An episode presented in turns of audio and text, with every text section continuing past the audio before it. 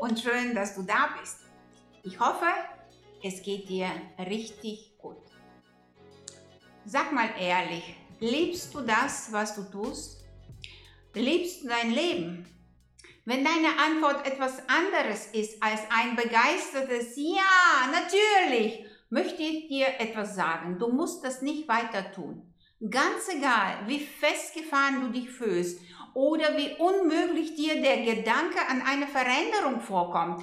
Ich verspreche dir, wenn du davon träumst, etwas komplett Neues zu beginnen, kannst du es auf jeden Fall tun. Es mag Zeit und Mühe kosten. Vielleicht musst du eine neue Fähigkeit erlernen oder sogar wieder zur Schule gehen. Aber es gibt einen Weg, wenn du bereit bist, den Sprung zu wagen und sich anzustrengen.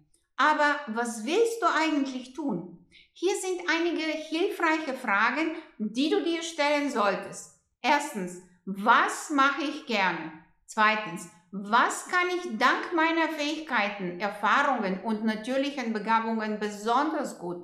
Und drittens, wie kann ich die Welt um mich herum positiv beeinflussen? Deine perfekte Berufung liegt in dem Bereich, in dem sich die Antworten auf diese drei Fragen überschneiden. Denn damit deine Arbeit wirklich erfüllend ist, musst du, was du tust, leben und gut darin sein. Und du musst wissen, dass du damit einen positiven Beitrag für die Welt leistest. Wir sind unser bestes Ich, wenn wir anderen dienen, sagte einmal Ralph Waldo Emerson, amerikanischer Essayist und Philosoph, vor über 100 Jahren. Anderen zu helfen schafft innere Zufriedenheit und Freude. Es ist auch ein universeller Grundsatz, dass das, was man anderen gibt, tausendfach zu uns zurückkommt. Es ist kein Zufall, dass eines der Erfolgsprinzipien lautet, finde einen Weg, anderen zu dienen. Hast du schon einmal darüber nachgedacht, welche Themen oder Menschen für dich besonders wichtig sind? Welche Themen liegen dir am Herzen? Würdest du dich um die Obdachlosen auf der Straße kümmern oder würdest du lieber Künstler unterstützen? Wenn du das Gefühl hast, dass die Schüler in der Schule nicht genug Kunst machen, kannst du zum Beispiel äh, Materialien für den Kunstunterricht sammeln oder Kontakte zwischen der Schule und dem örtlichen Museum herstellen. Oder du liebst Tiere und zum Beispiel Futter spenden oder in einem Tierheim helfen.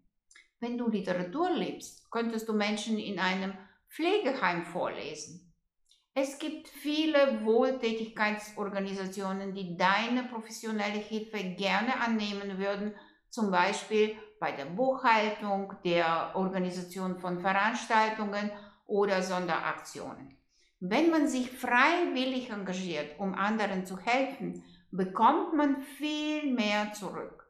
Studien zeigen, dass Menschen, die gemeinnützige Arbeit leisten, länger leben, ein gesünderes Immunsystem haben, ein höheres Selbstwertgefühl und ein tieferes Verständnis für den Sinn des Lebens. Freiwilligenarbeit ist eine wunderbare Gelegenheit zur Vernetzung, aus der sich oft Geschäfts- und private Chancen ergeben. Heutzutage ist das äh, Engagement für die Gemeinschaft gefragt und wird sehr geschätzt. Es gibt viele Organisationen und Angebote im Internet, die freiwillige und lokale Projekte aus aller Welt zusammenbringen, speziell auch für Leute über 50. Oder du übernimmst direkt oder indirekt Patenschaften. Wenn du mich schon länger kennst, weißt, dass ich ein großer Fan von den Fitline-Produkten der deutschen Firma BAM International bin. Die langjährige Zusammenarbeit zwischen PAM International und World Vision unterstützt Kinder, ihre Familien und ganze Dorfgemeinschaften in 26 Entwicklungsprojekten in 24 Ländern auf der ganzen Welt. Ein Prozentsatz jedes verkauften Produkts geht an diese Kinder. Es ist tatsächlich ein unbeschreibliches Gefühl, wenn ich auf der Rechnung sehe, Danke, dass Sie mit Ihrem Kauf drei, fünf, zehn Stunden Leben geschenkt haben. Oder eines der größten Kaffeeverarbeitenden Unternehmen, Dilans, übernimmt die Patenschaft für ein Kind pro Mitarbeiter in den Ländern, aus denen der von ihm verarbeitete Kaffee stammt, nämlich Guatemala, Costa Rica und Kolumbien. Auf diese Weise hat jeder Mitarbeiter die Möglichkeit, eine persönliche Beziehung zu seinem Kind aufzubauen und es werden lebenslange Kontakte geknüpft. Sir John Templeton, der von der New York Times als Altmeister des globalen Investierens bezeichnet wird, hat in 50 Jahren Zehntausende von Unternehmen untersucht und ist zu dem Entschluss gekommen, dass wir uns bei allem, was wir tun, zuerst fragen müssen, ob das, was wir vorhaben, der Gesellschaft langfristig nützt.